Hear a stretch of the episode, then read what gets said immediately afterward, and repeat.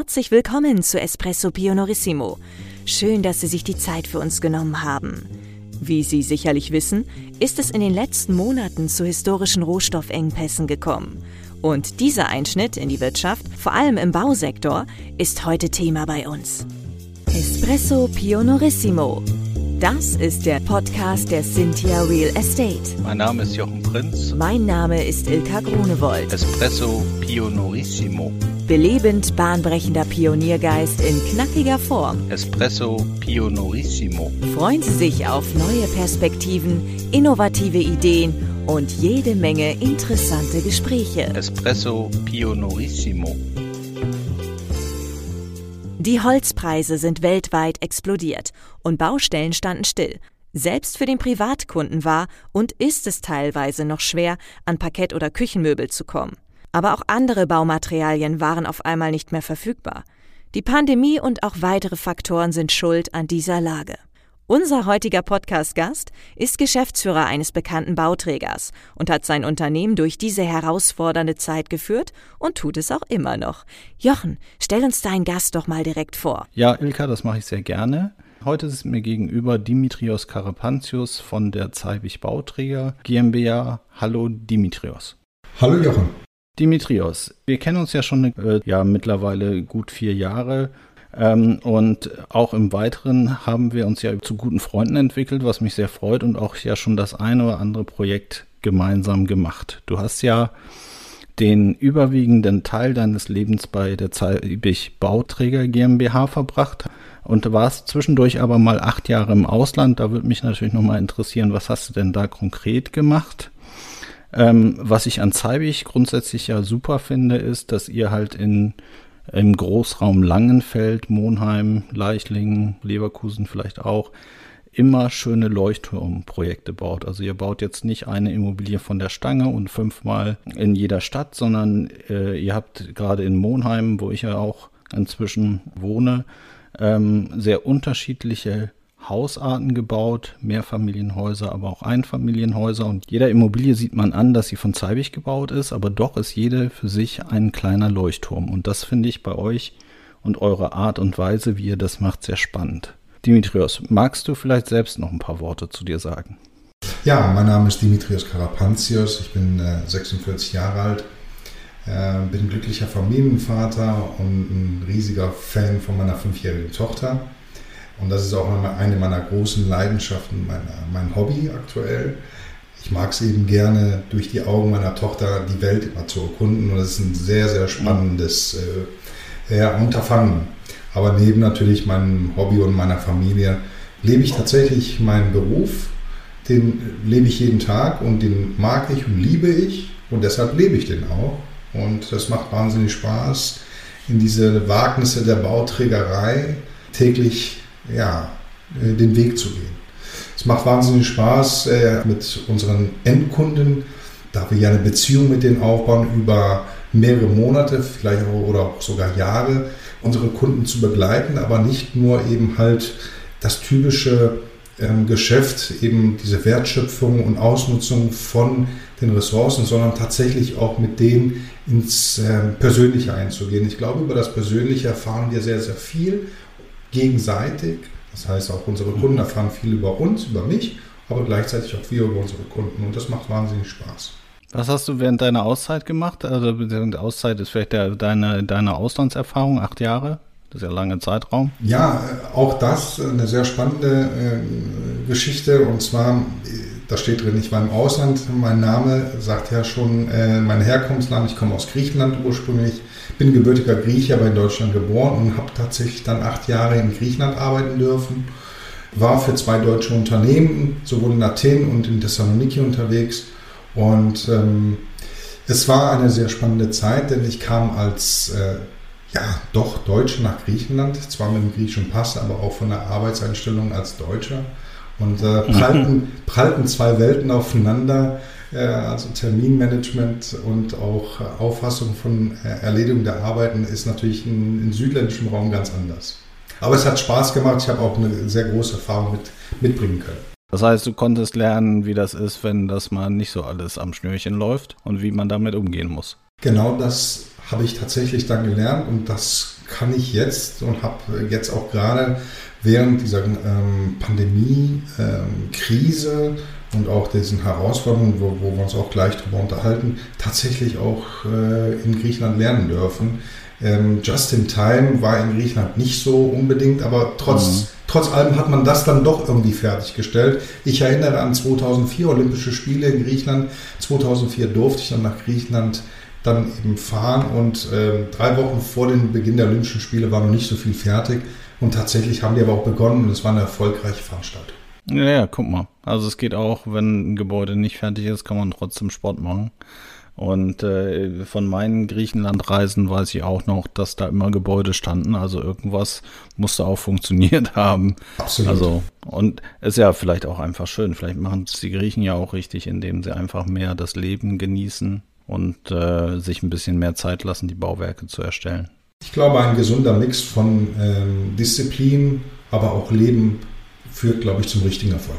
Okay, bevor wir jetzt ins Thema einsteigen, wir haben ja heute ein sehr spannendes und auch aktuelles äh, Thema, äh, was uns da treibt mit der Entwicklung von Baupreisen bzw. Materialpreisen. Ähm, würde mich persönlich nochmal interessieren, jetzt hast du gesagt, du bist 46 Jahre alt. Wenn du dich einmal zurückerinnerst, als du Kind warst, äh, was war da deine liebste Beschäftigung? Worüber hast du am meisten die Zeit aus den Augen verloren? Meine liebste Beschäftigung war damals, mit ganz vielen Kindern, Spielfreunden zusammen zu sein und äh, den ganzen Tag einfach nur zu spielen. Große, große Spielfreude war im Fußball. Ich habe selber viele Jahre Fußball gespielt und verfolge nach wie vor auch das, so, die europäische Fußballszene. Aber das war so äh, immer wichtig für mich. Ich war kein Einzelgänger und ich mag, mochte es auch nicht nur mit einem Kind zu spielen oder ich hatte nicht nur einen Freund, sondern ich hatte sehr viele Freunde und das war so wichtig für mich, mit vielen Freunden unterwegs zu sein, viel Fußball zu spielen, auch BMX fahren. Ähm, ja, ich gehöre eben halt noch zur äh, Jugend, die noch draußen spielen durfte. Keine Computerspiele, das war noch eine sehr, sehr schöne Zeit.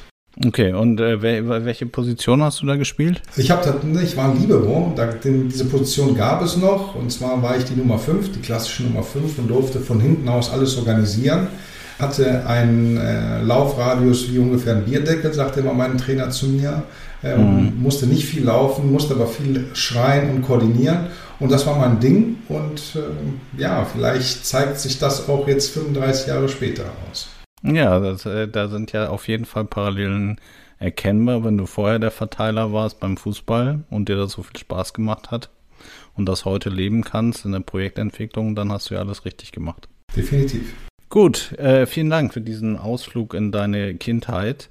Jetzt äh, habe ich ja schon so ein bisschen angeteasert, jetzt gab es ja Engpässe so, die ganzen Holzpreise sind gestiegen. Ich habe mir ja, nachdem äh, unser Haus fertig gebaut wurde, Gartenhaus gebaut und habe festgestellt, dass die Holzbalken alle schwer zu beschaffen sind, also die überhaupt zu kriegen und wenn, dann waren sie alle sehr, sehr teuer. Äh, so und eigentlich begleitet das ja die Branche jetzt schon so seit eineinhalb, zwei Jahren, aber in der Corona-Pandemie ist es halt gefühlt auch nochmal ein bisschen stärker geworden mit der Materialbeschaffung. Wie habt ihr das denn erlebt? Ja, genauso wie auch die Endkunden von uns eine ganz spannende Phase. Wir konnten uns ja auch nicht ausmalen oder auch nicht darauf einstellen, was auf uns zukommt an einem Tag. Hieß es auf einmal Lieferketteneinbrüche und natürlich auch Engpässe von Materialien. Ähm, wie du ja weißt, arbeiten wir ähm, als Zadig Bauträger GmbH äh, schon seit sehr, sehr vielen Jahren mit langfristigen äh, Unternehmern. Äh, und mhm. Äh, das hat sich insbesondere jetzt gerade in den letzten zwei Projekten zum Positiven ent, äh, ja, entwickelt, beziehungsweise hat sich auch kristallisiert, dass es der richtige Weg war, äh, gute Teamplayer lange auch im Team zu behalten und nicht über die Preisschiene zu gehen. Mhm. Das bedeutet, dass unsere Unternehmer, mit denen wir jetzt jahrelang zusammenarbeiten, uns nicht im Stich gelassen haben und wir somit äh, uns sukzessive an die neuen Gegebenheiten auch angepasst haben. Wir haben sehr viele Meetings abgehalten. Wir sind trotz der Pandemie und den räumlichen, ähm, ja, wir haben uns ja ein bisschen auseinandergetragen durch die Pandemie, aber innerlich sind wir doch sehr nah zueinander gerückt durch sehr viele Meetings mhm. vor Ort an der Baustelle oder über das Telefon. Ähm, gab es einen großen Austausch und äh, somit konnten wir zumindest das erste Projekt in der Pandemiezeit sehr gut abwickeln. Und gab es irgendwo einen Moment, wo du gesagt hast, wo soll das alles hinführen mit den Preisen? Also auch wenn ihr euch jetzt so geeinigt habt und wahrscheinlich äh, da eine gemeinsame Teamlösung gefunden habt, gab es den Moment irgendwann mal? Also bis dato, Gott sei Dank, gab es den noch nicht in den letzten zwei bzw. drei Projekten. Zwei, die wir abgewickelt haben, eins, was jetzt noch in Zukunft angestoßen wird, ähm, haben wir uns die Preise noch sichern können. Aber es ist natürlich beim Projektentwickler immer das A und O, wo geht die Reise mit den Preisen hin. Hier muss ich aber einen kleinen Schnitt machen. Ich glaube, wir müssen uns äh, als Projektentwickler auch weiterentwickeln und nicht nur die Wertschöpfung durch das Ausnutzen in, in, in Fokus setzen, sondern auch über uns selber über den Schatten springen und wirklich da neue Wege gehen. Also ich, ich, ich sehe definitiv den, den neuen Weg in sich, dass man sich mit den Hauptunternehmern zusammen weiterentwickelt. Und zwar auf einer persönlichen Ebene, nicht immer auf der Unternehmerstruktur. Ich glaube, wenn man sich das manifestiert und sagt, ähm, das, was ich nach außen gebe als Unternehmer, als Bauträger, als Projektentwickler gegenüber meinen Handwerkern, das bekomme ich auch. Und bis dato muss ich sagen, eine faire Abwicklung hat immer dazu geführt, dass wir ein super Ergebnis erzielt haben. Ja, okay, das äh, verstehe ich dem Inhalt nach, aber was macht ihr denn jetzt konkret, wenn kein Baumaterial, was ihr benötigt, lieferbar ist? Also dann Ihr habt ja, wenn ihr Wohnungen oder Häuser verkauft, dann habt ihr ja Verträge und dann habt ihr ja auch sozusagen Lieferendzeitpunkte mit euren Kunden vereinbart. So und jetzt ist beispielsweise das Holz, um den, um die, um die Rohbauschalen da zu setzen, ist nicht vorhanden. So, was passiert denn dann? Also tatsächlich ist es bei unseren Baufarmen noch nicht passiert. Alle unsere, zum Beispiel unser Rohbauer oder auch unser Zimmermann, die wussten schon im Vorhinein, wie viel Kubik und ähm, wie viel Stahl wir verbrauchen für unsere Baustellen und konnten sich das eben halt sichern. Und vielleicht habe ich es gerade nicht so deutlich noch überbringen können. Ich glaube äh, und bin mir sicher, dass wir eben halt sehr gute Nachunternehmer und Partner haben, mhm. die eben halt sich so gut auf dem Markt positioniert haben, dass sie auch eben während dieser Lieferkettenengpässe trotz allen Materialien gekommen sind. Sicherlich hatten wir auch ein, ein äh, Just-in-Time-Problem. Das haben wir aber auch direkt mit unseren Kunden, Endkunden kommuniziert. Mhm. Relativ früh sogar. Und ähm, haben durch unsere Meetings dann eben festgestellt, dass wir einen großen Bruchteil oder einen großen Teil des äh, Zeitverlustes doch wieder auffangen konnten, da unsere Unternehmer immer wieder Material finden konnten. Okay, das heißt, ihr habt das so gar nicht miterlebt, weil eure Unternehmer entweder so viel Material auf Lager hatten oder so, sich das so gesichert haben, das Material, dass sie auch zu jeder Zeit an das, was sie dringend benötigt haben, gekommen sind. Genau, oder auch Variante C, dass unsere Unternehmer, die insbesondere im Innenausbau tätig sind, unsere Kunden so beraten haben, dass sie Materialien ausgesucht haben, wie Sanitärgegenstände, die auch lieferbar sind und auch vom Großhandel noch bezogen werden konnten.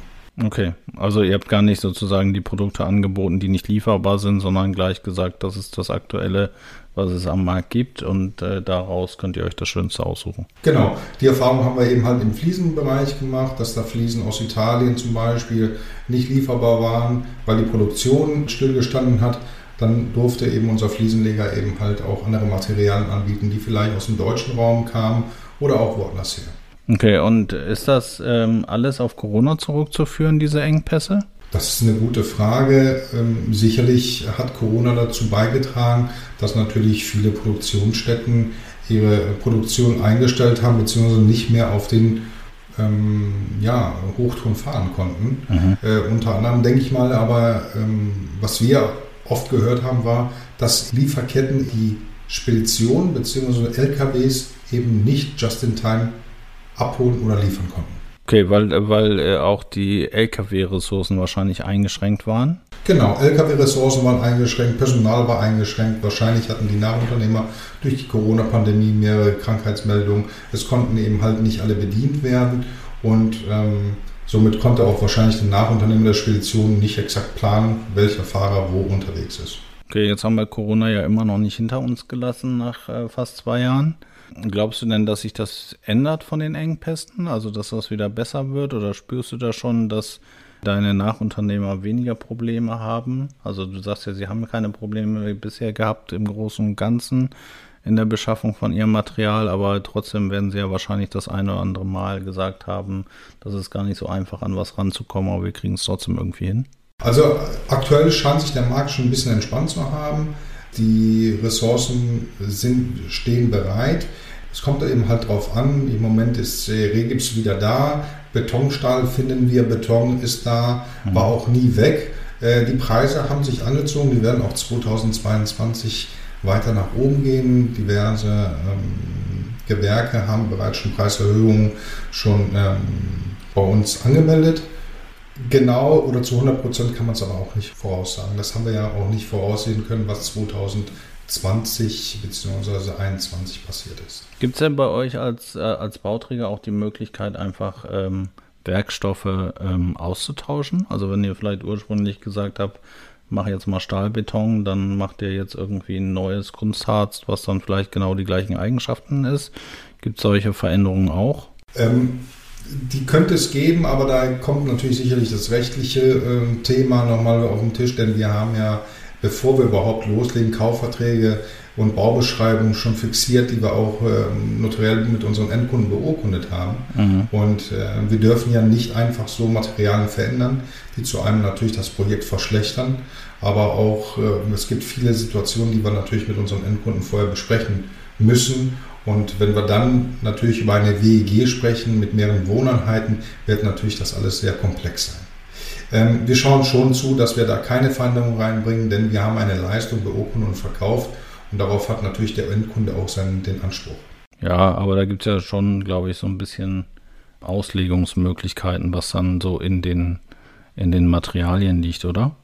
Also, dass du jetzt wahrscheinlich eine Holzwand nicht gegen eine Papierwand tauschen darf, das ist relativ klar. Aber wenn du jetzt einen Werkstoff hast, der irgendwie synthetisch erzeugt hast und die gleichen Eigenschaften abwirft wie ein organischer, dann würde ich ja sagen, das ist ja dann egal, oder?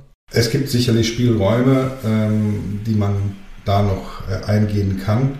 Aber auch da bis dato, toi toi toi, muss ich sagen, mussten wir bis dato auch da nicht reagieren, haben aber auch äh, jetzt für die zukünftigen Projekte unsere Baubeschreibung ein bisschen breiter aufgestellt, sodass wir eben das, was du gerade angesprochen hast, gegebenenfalls auch Materialien austauschen dürfen. Mhm. Jetzt habe ich gelesen oder kriege das auch ja in der Politik mit. Die neue Bundesregierung plant ja den Bau von wahnsinnig vielen Wohnungen so. Da würde ich mir ja vorstellen, dass Rohstoffe äh, Stoffe da weiterhin knapp werden. Wie siehst du das?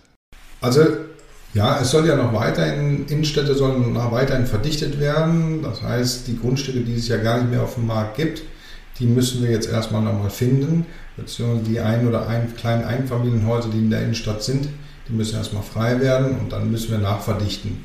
Ähm, tatsächlich, äh, wenn wir mehrere Wohnungen bauen als Einzelhäuser, äh, werden natürlich die Rohstoffe auch nicht oder werden sie auch knapper werden. Aber die Baubranche in Deutschland, insbesondere in Deutschland, die ist ja noch sehr hoch im Kurs und ich glaube, darauf haben sich auch die Lieferanten noch weiterhin eingestellt, insbesondere aber auch der nationale Markt. Das heißt, selbst in Deutschland, wir verkaufen das deutsche Holz nicht mehr jetzt aktuell nach China und nach Amerika, sondern es wird, bleibt in Deutschland und äh, die Konjunktur in China und äh, Amerika hat sich ja auch jetzt erstmal beruhigt. Ähm, somit sehe ich nicht direkt jetzt für die, sag mal, für das nächste, übernächste Jahr nicht ein Problem mit der äh, Produktlieferung. Okay, da hast du was Wichtiges angesprochen. Die meisten Grundstücke sind ja nicht frei, sondern die meisten Grundstücke, die ihr meines Wissens kauft, sind ja auch bebaut mit, mit, mit Immobilien, die dann, weiß ich nicht, 50, 60, 70 Jahre alt sind und eigentlich ihre Restnutzungsdauer weitestgehend erreicht haben. Ich könnte mir vorstellen, dass ihr lieber geräumte Grundstücke kaufen würdet, als jetzt Grundstücke, die bebaut sind. Aber das lässt natürlich so jetzt die Frage zu, wie sieht es denn mit, mit, mit Recycling aus? Also wenn da so eine, so eine 60 Jahre alte Villa steht, dann ist doch da auch viel Holz verbaut. Kann man das nicht wiederverwenden? Naja, tatsächlich äh, kann man viele Sachen gar nicht mehr verwenden, denn vor 50, 60 oder 70 Jahren hat man damals noch nicht so in die Zukunft geschaut mit recycelbarer Ware. Mhm. Und ähm, gerade im Abbruchbereich und im Sanierungsbereich äh, sind auch verschärfte Auflagen äh, nunmehr auch von der Regierung ausgesprochen, wie man eben halt auch diese alten Materialien entsorgen muss. Und eher sehe ich ähm, die, das Problem der Entsorgung anstatt der Wiederverwertung. Mhm. Wiederverwertung ist nahezu unmöglich. Okay, obwohl ihr das ja sehr sauber trennt, ne? Also wenn ihr da äh, den, den Abbruch macht, dann trennt ihr ja sehr sauber nach den entsprechenden Entsorgungsgruppen. Absolut, das müssen wir. Wir müssen das auch nachweisen und dafür gibt es auch eben äh, diverse Schadstoffkonzepte und man muss auch ein Gutachten schreiben. Äh, dafür gibt es äh, Nachunternehmer, mit denen wir auch schon jahrelang zusammenarbeiten, auf deren Fachkenntnis auch vertrauen, die dann ein Schadstoffkonzept schreiben. Genau. Wie machen das jetzt die Unternehmen? Also wenn ich tatsächlich ähm äh, ist eigentlich egal, ob ich für unseren Hund Lady einen Mantel bestelle oder oder irgendwelches Zubehör. Alle sagen mir immer, die Lieferketten funktionieren noch nicht richtig und das dauert alles. Äh, jetzt sagst du mir bei euch, ihr habt das Thema nicht, weil ihr mit langfristigen guten Partnern über Jahre lang zusammenarbeitet und euch jetzt keine äh, Partner ausgesucht, die einfach nur billig produzieren und vielleicht just in time so die Belagerung machen, äh, und dadurch, also so verstehe ich das, dass ihr jetzt da nicht das Thema habt mit, mit den Rohstoffen oder mit der Kapazität und dass ihr das halt gegebenenfalls auch bei steigenden Preisen in eure Kalkulation dann mit reinnehmt und das dann halt weitergeben müsst, weil ja irgendwo muss ja dann auch herkommen. Ähm, aber ähm, wird das so, so weitergehen, dass die Rohstoffpreise weiter steigen oder gibt es mal irgendwann wieder einen Punkt, wo es zurückgeht oder wo es sich normalisiert? Naja, wir haben ja in den letzten Jahren immer wieder Rohstoffpreiserhöhungen gehabt. Corona-bedingt hatten wir natürlich jetzt eine Explosion. Wir werden sicherlich nicht mehr diese ähm, Steigerung mit der Corona-Pandemie gezogene Preise oder die Preise, die so angestiegen sind, werden wir nicht mehr haben.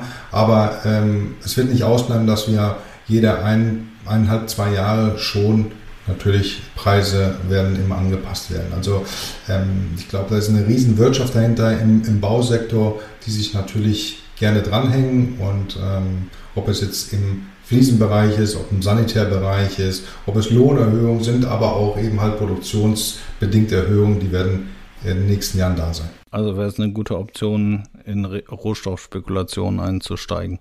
Ähm, ich bleibe bei dem Geschäft, was ich sehr gut kann und das ist das Bauen. Ich lasse Spekulanten oder Spekulationsgeschäft anderen.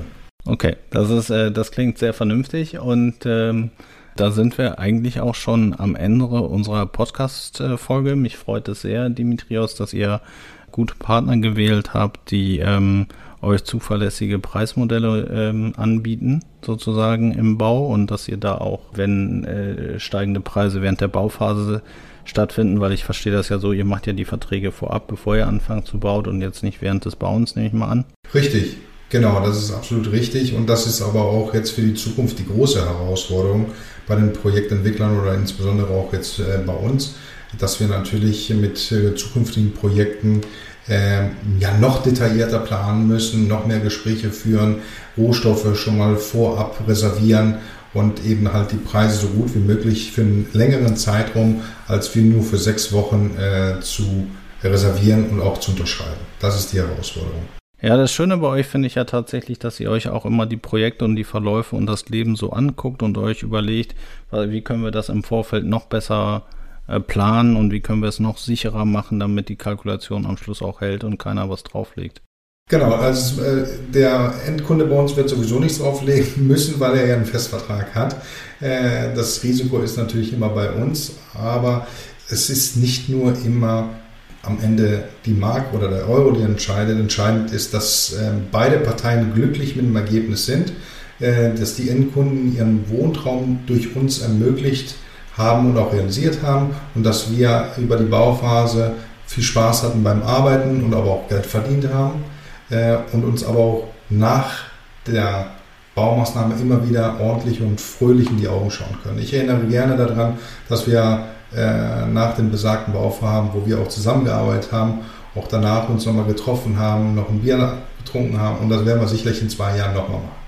Absolut, das war auch insgesamt eine tolle Rundumbetreuung. Wir haben ja, also ihr habt ja sozusagen äh, unser Einfamilienhaus hier gebaut und äh, das äh, ist alles so gelaufen, wie ich mir das vorgestellt habe. Ähm, auch wenn wir mal ein bisschen Reibung zwischendurch hatten, haben wir immer gute Lösungen gefunden.